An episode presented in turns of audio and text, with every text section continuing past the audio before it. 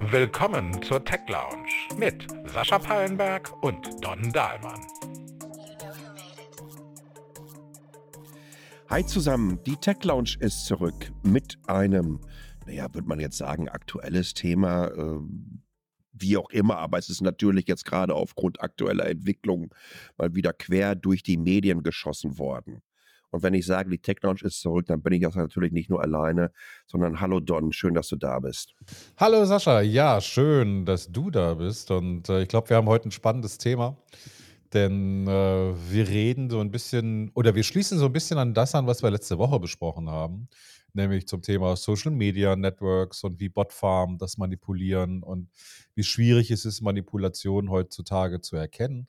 Und wir wollen heute uns ein bisschen über das Thema AI unterhalten. Ähm, da gab es ja gerade letzte Woche diese ziemlich krasse Ankündigung von OpenAI, also die ChatGPT machen, ja. die ein, ein Video-AI vorgestellt haben namens Sora. Und du hattest das auch in deinem Newsletter äh, mit Tacheles ja auch schon mit drin.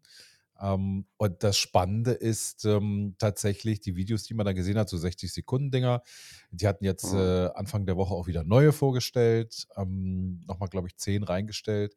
Neue Videos, die sehen halt schon ziemlich krass gut aus. Ich meine, wenn du genau hinguckst, dann siehst du, das ist äh, AI generiert. Da gibt es immer noch so ein paar kleine Fehler, aber man muss eben schon sehr genau hinschauen. Und wir wollten das ein bisschen zum Anlass nehmen, über das Thema AI so ein bisschen generell zu reden, denn das dürfte ja dieses Jahr äh, das Thema des Jahres werden.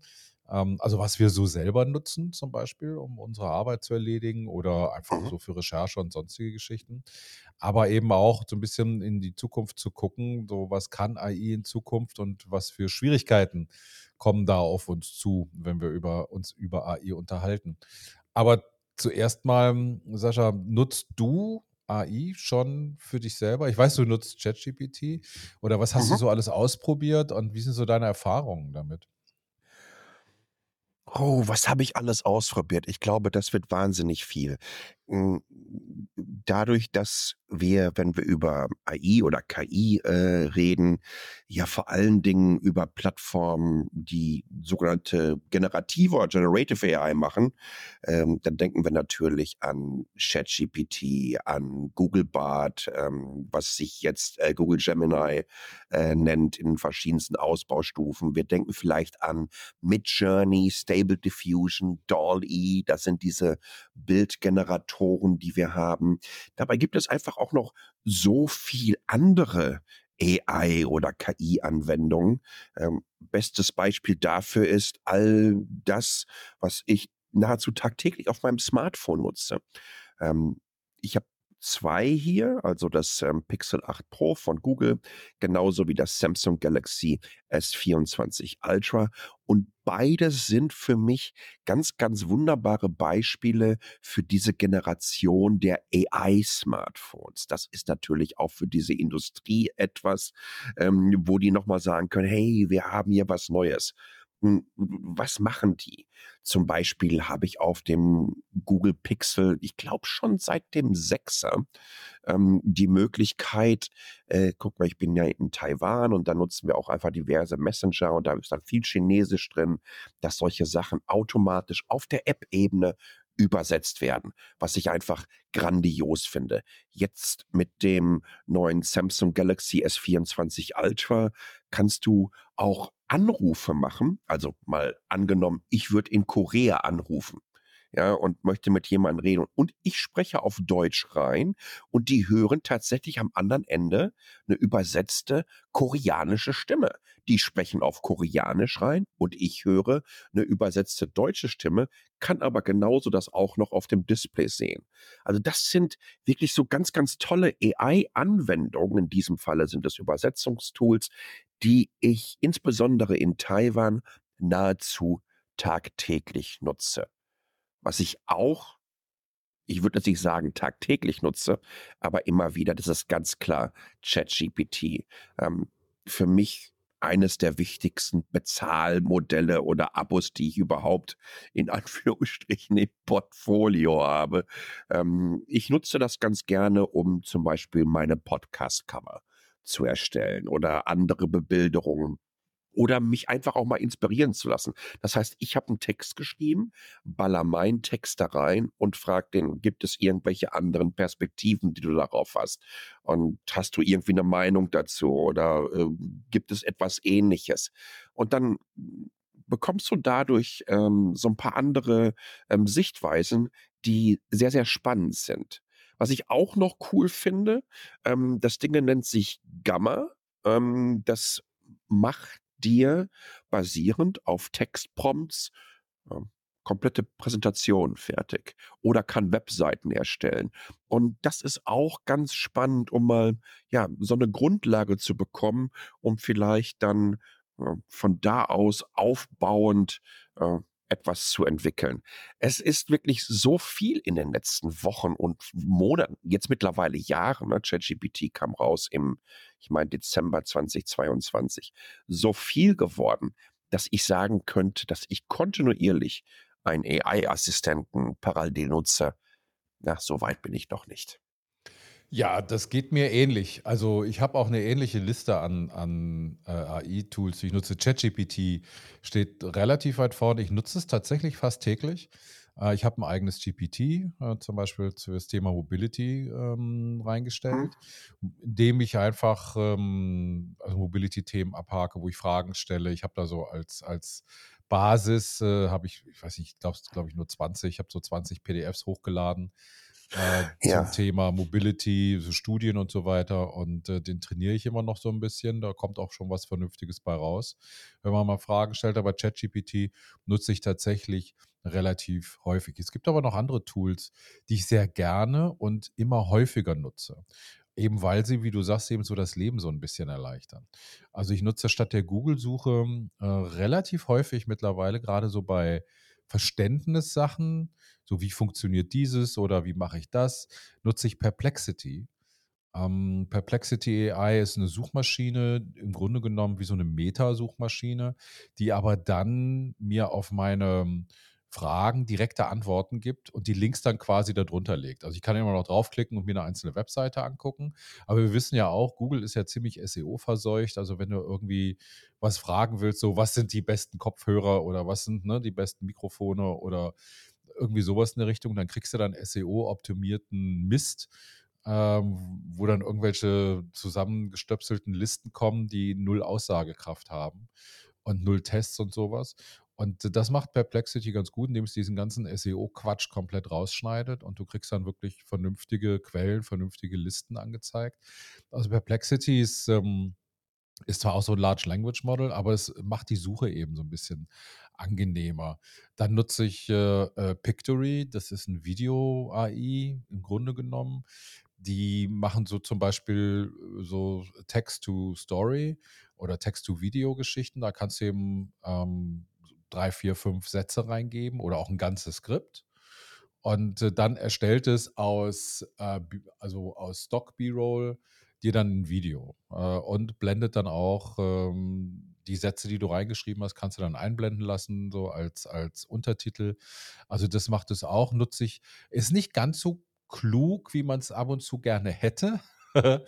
ähm, aber es funktioniert schon relativ, relativ gut für so Text-to-Video-Geschichten. Einfach wie gesagt, weil dahinter so Stock-Image-Bibliothek liegt und, und die kannst du dann nutzen.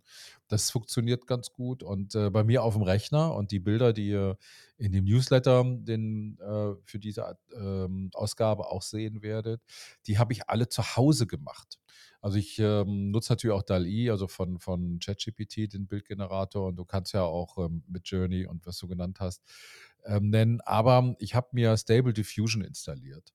Stable Diffusion ist ähm, im Grunde genommen ja auch nur so ein Bild-AI-Generator und da kannst du dir verschiedene Models so zu, runterladen, so heißen die. Das sind also dann quasi, also Du hast wenn auf dem Rechner installiert, ne? ich habe Nur, das auf dem das Rechner installiert. Also Stable Diffusion funktioniert quasi wie so ein Betriebssystem für Bildgenerierung. Und du kannst dir dann so, diese Models funktionieren quasi wie Apps, so ähnlich. Also so ganz grob gesagt. Diese Models können dann bestimmte Bilder in bestimmten Varianten erstellen. Also zum Beispiel für Cartoon-like Geschichten oder für absolut fotorealistische Bilder oder für Mangas oder irgendwie sowas in diese Richtung. Und diese Models muss man äh, sich runterladen. Da gibt es aber diverse Webseiten für. Das ist nicht ganz so einfach. Also ich habe das letzte Woche oder vorletzte Woche angefangen und man muss sich einen Client dafür installieren. Das geht dann nur über Kommandozeilen. Also ist so ein bisschen wie Internet in den 90er Jahren, als man mal seine eigene Webseite gebaut hat. Da ist also noch gar nicht so viel automatisiert. Aber wenn man es einmal installiert hat, dann gibt es wirklich auch gute Anleitungen. Ähm, im, im Netz zu. Ich kann da eine online stellen, die ist ganz gut. Ähm, dann kann man das zu Hause auf dem Rechner installieren. Man braucht eine relativ beefy Videografikkarte. Ich habe hier eine 4090 ja. drin, von daher ist es kein Problem. Aber alles, was so 3070, 3080 und drüber ist, das funktioniert damit ganz gut. Und dann kannst du eigene Bilder erstellen. Du kannst dir diese Models runterladen, brauchst ein bisschen Platz auf der Festplatte und dann kannst du wirklich zu Hause eigene Bilder erstellen, bist nicht angewiesen, musst auch nicht mehr dafür zahlen. Ist alles frei, weil Stable Diffusion das irgendwann mal als Quellcode äh, reingestellt hat und das jetzt von der Community weiterentwickelt wird. Und da kommen wirklich, werdet sehen, tolle äh, Ergebnisse bei raus. Also das sind so die AI-Sachen, die ich äh, vor allen Dingen nutze. Ich habe ja, ein, mhm. ähm, du hast eben so schön Android angesprochen mit Samsung und Google. Ich bin ja ähm, in dem Sinne leidender Apple iPhone-Besitzer. Und da ist mit AI halt noch nicht so viel her bei Apple, ganz nee, ehrlich gesagt. Nee. Die hängen da ganz schön hinterher. Aber so ganz grob gesagt sind das die Sachen, die ich, ähm, die ich nutze. Ich hoffe, dass Apple mit dem, mit dem neuen Betriebssystem, was jetzt im Herbst kommt, dann eben auch die AI-Feature mit reinballert. Also ein paar haben sie drin, aber ist alles noch nicht der Rede wert. Aber damit kannst du halt schon mal deine Arbeit oder das, was wir so machen, schon ganz gut hinbekommen. Mir fällt tatsächlich noch ein, Tool, eine App ein, die ich auch sämtlichen iPhone- und iPad-Userinnen und User wirklich ans Herz legen kann. Und das ist Arc Search. Es ist ein ja. Browser. Und was wirklich abgefahren ist, auf Mobile geht es, auf Desktop noch nicht. Ähm, Doch, für, für OS sucht, schon. Für macOS? Ja, ja, ähm, ja. Äh, aber die Funktion, dass er für dich sucht und Ergebnisseiten macht, die haben sie in, auf der Desktop-Variante nicht. Ah, okay. Und das ist, das ist der Unterschied. Ähm, also ihr könnt zum Beispiel sagen, ähm, warum haben die äh, San Francisco 49ers äh, gegen die Kansas Chiefs im Super Bowl verloren? Und dann fängt er an, für euch zu suchen über die verschiedensten Suchmaschinen und produziert daraus eine schöne Ergebnisseite. Ähm, inklusive Social Media Eindrücken, inklusive Bilder, inklusive Videos, inklusive verschiedener Texte dabei. Und da wird es richtig spannend, weil wenn ihr euch anschaut, wie im Moment das Netz aufgebaut ist und von wem es dominiert wird, dann ist das natürlich vor allen Dingen Google. Ja, Google hat aber in den letzten Jahren natürlich auch mehr und mehr daran gearbeitet, viele Ergebnisse schon embedded hinzubekommen, sei es eigene Services, sei es aber einfach auch, weiß ich nicht, komplette Ergebnisse, dass Videos darin ablaufen lassen und wie auch immer. Das heißt, dass der Suchmaschinentraffic auf die Seiten, die diese Ergebnisse auch liefern könnten, auch durchaus ein bisschen zurückgegangen ist. Aber jetzt die nächste Eskalationsstufe, jetzt überlegt doch mal, dass wir nur noch Browser nutzen, die für uns das Web durchsuchen und uns sämtliche Antworten und Ergebnisse auf einer schick aufbereiteten Seite liefern. Was wird das bedeuten? Das bedeutet, dass diese Hierarchie des Netzes komplett durcheinander gewürfelt wird. Denn letztendlich schieben wir denen, die für uns ja die Arbeit machen, nicht mehr den Traffic zu. Das heißt, hinten heraus können die auch gar nicht mehr die Werbeeinnahmen generieren oder über Abos sich weiterhin monetarisieren. Und das halte ich für etwas, ähm, ich glaube, dass wir noch nicht ansatzweise darüber nachdenken, in welche Richtung sich das entwickeln könnte. Aber dieser ARC Search, ARC, äh, Search Browser, wenn ihr den auf dem iPhone ausprobiert, der gibt uns so ein bisschen so einen Blick in die Zukunft, wie das Netz der Zukunft aussehen könnte. Und das äh, halte ich für. Übrigens, ähm, Google macht das ja ähnlich, ne? Also, oder, oder, oder ein, ein ChatGPT beziehungsweise Bing. Guckt euch das mal an. Ich weiß nicht, ob das in Deutschland möglich ist, dass du ähm, über Google Lab-Funktion, äh, wenn ihr in die Google-Suche nutzt, ähm, schon äh, Gemini-Ergebnisse anzeigen lassen kannst. Ähm, aber mit ChatGPT oder mit Bing geht das ja zumindest. Ne? Da ist ja ChatGPT äh, eingebaut. Äh, also, ihr gebt was ein und oben werden euch auch komplett die Ergebnisse äh, geliefert. Das heißt, irgendwo hat jemand vorgearbeitet und ein Google kann jetzt zum Beispiel hingehen, knallt sich die Ergebnisse zusammen. Zum Beispiel, ihr sucht nach irgendwie den, den zehn besten ähm, Fallzelten, um in Skandinavien campen zu gehen. Ich weiß keine Ahnung, woher gerade diese Suchmaschinenanfrage kommt, warum ich sowas im Kopf habe. Aber egal, sagen wir mal, ihr sucht genau danach. Und dann durchwühlt Google Gemini solche Listicles und solche Testberichte aus der Camping-Community, listet die auf. Und was machen sie? Darunter packen sie dann entsprechend die Shopping-Seiten, wo sie noch Geld mit verdienen. Und das halte ich auch für total gefährlich im Moment. Ne? Naja, also, es, es, gibt da wieder Player, die anders abgreifen. Es stellt halt, wie du richtig sagst, das, also die, die Funktionsweise, die Monetarisierung äh, im Netz für viele Leute komplett auf den Kopf. Also Arc macht im Grunde genommen dasselbe, was Perplexity, was ich eben angesprochen habe, auch macht. Ne? Einfach Knowledge-Based Suche ähm, und dir dann eben eine vernünftige Antwort direkt rausgeben. Also, du, also das ist eben genau das Problem, was wir heute bei der Suche haben. Du stellst eine Frage und kriegst eben diese SEO-Seiten, die durchoptimiert äh, sind, die aber keinerlei Inhalte haben. Also wo die Inhalte ähm, nichts mit dem zu tun haben oder dir keine Antwort darauf geben, was du eigentlich für, äh, als Frage gestellt hast. Und diese, diese Problematik, also sie, im Grunde genommen greifen diese Firmen im wie Perplexity oder Arc eben ein Problem auf, was eben viele Nutzer tagtäglich erleben, weil sie sich über die Google-Suche äh, ärgern. Und das verändert das natürlich. Und richtig, die, die greifen zwar noch auf die Webseiten zu, also du hast einen Bot-Zugriff darauf, ähm, aber ähm, ist, du hast natürlich keine Monetarisierung dadurch. Und da ist eben die Frage, genau, wie, ja. wie erstellst du, ich meine, so schön das ist, dass auf der einen Seite Wissen, ähm, das im Internet akkumuliert ist, äh, dann zusammengestellt wird in, in Häppchen, die du eben dann ähm, lesen kannst oder die du dann eben dir zuf zufügen, äh, zuführen kannst. Aber ähm, wer bezahlt denn eigentlich die Autoren, die, die das machen? Ähm, und da fängt es dann eben an, für das Netz und für viele Einkommensvarianten, auch für Verlage eben dann problematisch zu werden.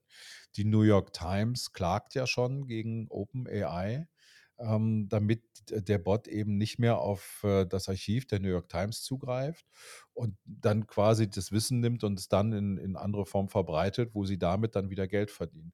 Kann ich auch nachvollziehen kann das tatsächlich nachvollziehen. Auf der anderen Seite, willst du diese Revolution stoppen? Geht das überhaupt noch?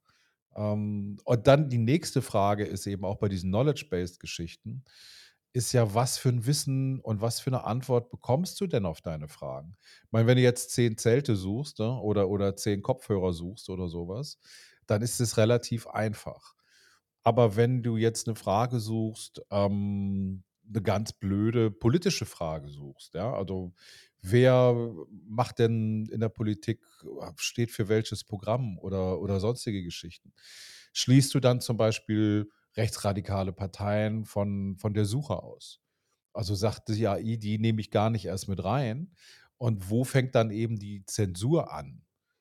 Bei solchen, bei solchen Antworten. Und, oder, oder du kannst natürlich auch eine AI entwickeln, die einen komplett anderen politischen Bias hat, also die, die komplett anders politisch gelagert ist, die halt immer Antworten gibt und sagt so, hm, du könntest ein, jetzt mal ganz blöd gesagt, ähm, ein russisches AI entwickeln, äh, das dir dann irgendwie erzählt, wie, wie böse der Westen ist und dass in der Ukraine nur Nazis wohnen und man deswegen halt, ne, also du könntest sowas natürlich auch als AI entwickeln.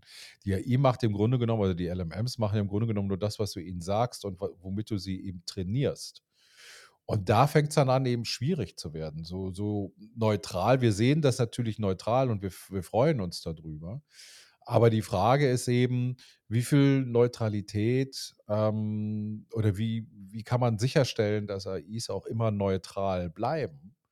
Und die auch immer neutrale Antworten geben. Und da wird es dann eben irgendwann kritisch. Wenn du eine AI eben fütterst mit äh, Nachrichten aus rechtsradikalen Blogs und, und Magazinen, dann bekommst du auch dementsprechende Antworten. Und zumal dieses Thema ja komplett durch ist und du hast ja vorhin das beste Beispiel äh, dafür gegeben. Das, was viele, viele hunderte Millionen inzwischen nutzen. Also was wir von ChatGPT kennen, was wir mit Google Gemini sehen und all diese ähm, ähm, ähm, Bildgeneratoren. Das ist die eine Sache, die Dinge, die im Netz stehen, wo es auch eine gewisse Form der naja, es ist ein, äh, ein, ein Wertekorsett, wie auch immer man das jetzt mal gerade definieren mag. Aber diese Firmen, die selbige einsetzen, haben ja durchaus ein Interesse daran, dass ihnen das nicht von irgendwelchen ähm, Regierungen vom Tisch gezogen wird, indem die sagen, pass mal auf, Freunde, das geht nicht mehr, wir schalten das Ding ab. Aber du hast es gerade beschrieben, was du bei dir zu Hause auf deinem Rechner laufen hast das ist unter der Fuchtel deiner ganz persönlichen Regierung, deines ganz persönlichen Staates. Du kannst damit machen, was du möchtest. Und das ist das eigentliche Problem, was mir Angst macht. Jetzt äh, kann man nicht unbedingt sagen, dass zum Beispiel, was jetzt gerade vorgestellt wurde von OpenAI, nämlich Sora, also diese ähm, Text-to-Video-Geschichte, die bis Full HD 60-sekündige Videos äh, generieren kann. Ähm, das wird im Moment auf deinem Heimrechner durchaus ein bisschen länger noch dauern. Ja, ähm, wenn wir überlegen, ne, 25 Bilder pro Sekunde und äh, ich, ich weiß nicht, wie lange dauert das jetzt für dich, äh, mit dem Stable Diffusion Modell äh, ein Bild zu machen? In 1080, also in, in Full HD ähm, mit der 4090 dauert es tatsächlich, ich würde sagen, so eine knappe Minute pro Bild. Also 30 Sekunden. Also für ein normales Bild, was 1024 mal 1024 ist, brauche ich so 10 Sekunden. Aber das, okay, das aber ist ja exponentiell, also deswegen brauchst du ja mehr, mehr genau, Pixel dann. Genau. Und dann könnt ihr ja relativ hochrechnen, also dann, dann bist du bei einer Sekunde äh, 1080p ähm, Film im Moment. Wärst du so bei roundabout 25 Minuten, zwei Sekunden schaffst du pro Stunde, ja, ja dann, dann, dann brauchst du, weiß ich nicht, irgendwie, irgendwie einen Tag, um, um, um so ein 60 Sekunden Video Ich, ich würde sagen, so, so, ja, so vier bis sechs Stunden würde ich sagen am Ende. Ja. Also, aber, aber auch das wird sich ja verändern. Ne? Da wird es Weiterentwicklung geben, das wird schneller werden. Unsere Rechenkapazitäten beziehungsweise die Performance selbiger, ähm, die wir zu Hause haben, die entwickelt sich entsprechend weiter. Und ähm, irgendwann haben wir einfach die Möglichkeit, zu Hause ähm, uns unsere eigenen Filme zu bauen. Da bin ich fest von überzeugt. Oder beziehungsweise ein, ein, ein Netflix wird euch, wird euch das irgendwann mal äh, entsprechend anbieten. Und da wird es gefährlich, weil das sind dann alles Entwicklungen, die man komplett ähm, aus dem Umfeld der Regulatoren entziehen kann. Und äh, ich würde mal gerade sagen, bei äh, diversen Regimen der eher autoritäreren Art, äh, reißt das natürlich die Türen und die Fluttore für Desinformationskampagnen auf, ähm, so wie es noch nie zuvor gesehen haben. Vor allen Dingen, wenn man überlegt, meine Güte, wenn du ja siehst, was Leute zum Teil über ihre Telegram-Gruppen jetzt schon für ein Stuss teilen, ja, wo du nach zwei Sekunden weißt, dass es fake ist. Äh, was passiert denn dann? Und das sind unter anderem halt Eigenschaften von Sora. Und bei Google nennt es jetzt, glaube ich, Lumiere oder Lumiere, ähm, dieses Text-to-Video-Ding. Äh, und beide können das. Die können zum Beispiel bestehende Videos verlängern. Ja, dass das Ding weitergesponnen wird. Oder die können aus ähm, Bildern Videos generieren. Und ja, mir macht das alles ein bisschen Angst. Ganz ehrlich, ich glaube nicht, dass wir das äh, einfangen können. Hier geht es wirklich darum, wie wir uns gesellschaftlich positionieren. Das heißt also, wie wir Aufklärung betreiben, ne, wie wir schon früh in unser Bildungssystem äh, entsprechend rein investieren, wie wir Fakes erkennen können, beziehungsweise, dass wir immer mal wieder halt einen Faktencheck machen, bevor wir irgendetwas glauben. Aber ist das nicht eine ganz, ganz doofe Entwicklung, dass wir jetzt in so einer Situation sind? Ich habe das bei mir im Newsletter ähm, so beschrieben, indem ich gesagt habe, das ist so wie diese Goldmünze, auf die man jedes Mal beißt, äh, nachdem man sie bekommen hat, um zu sehen, ob die auch wirklich echt ist. Und auf einmal sind wir in einer Situation, wo so viel Zweifel und Misstrauen gestreut wird durch diese Tools dass wir überhaupt nicht mehr sagen können, was real oder was echt ist, beziehungsweise nicht sofort. Und da äh, fängt eben die Verantwortung der Plattform an. Wir hatten letzte Woche darüber gesprochen, wie kann man Plattformen in die Verantwortung nehmen? Muss man Plattformen, Social-Media-Plattformen wie TikTok, Instagram und so weiter mehr in die Verantwortung nehmen? Braucht man Verifikationssysteme? Und hier kommt dann die nächste Antwort darauf, wo man einfach sagt, ja. Denn du bist ja heute schon dazu in der Lage, Bilder zu erstellen, ganze Reihen von Bildern zu erstellen. Ich kann das hier, wie gesagt, zu Hause auf dem Rechner machen. Ähm, oder eben auch Videos zu manipulieren. Das geht ja auch schon in gewissem Umfang.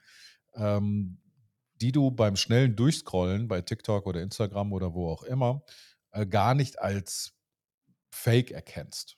Aber man muss eben schon genau hinkommen. Es sind ja schon, jetzt auch im Gaza-Konflikt, sind ja schon die ersten Bilder aufgetaucht mit Kindern, die irgendwie sechs Finger haben oder sieben Finger oder ne, so in dieser Richtung. Das ist ja auch schon passiert, wo also ganz äh, offensichtlich jemand Stable Diffusion ähm, benutzt hat, um eben solche Bilder herzustellen. Und wenn wir jetzt sehen, ähm, was zu Hause, also wenn ich eben auch sehe, was bei mir zu Hause möglich ist mit einem Heimrechner, ja, das ist ja noch nicht mal professionell wahnsinnig große Ausstellung, auch wenn es eine 4090 ist, die ich nutze, ähm, dann musst du dir vorstellen, was ist in einem Jahr möglich? Und wie, wie schnell entwickeln sich die Models, die du runterladen kannst? Also wie gut werden die? Wenn du guckst, vor einem Jahr, da gab es das Video ähm, Will Smith isst Spaghettis, also was ja so, äh, was ja komplett kaputt war. Ähm, ja. Und ähm, also wo du auch sofort gesehen hast, natürlich ist das fake.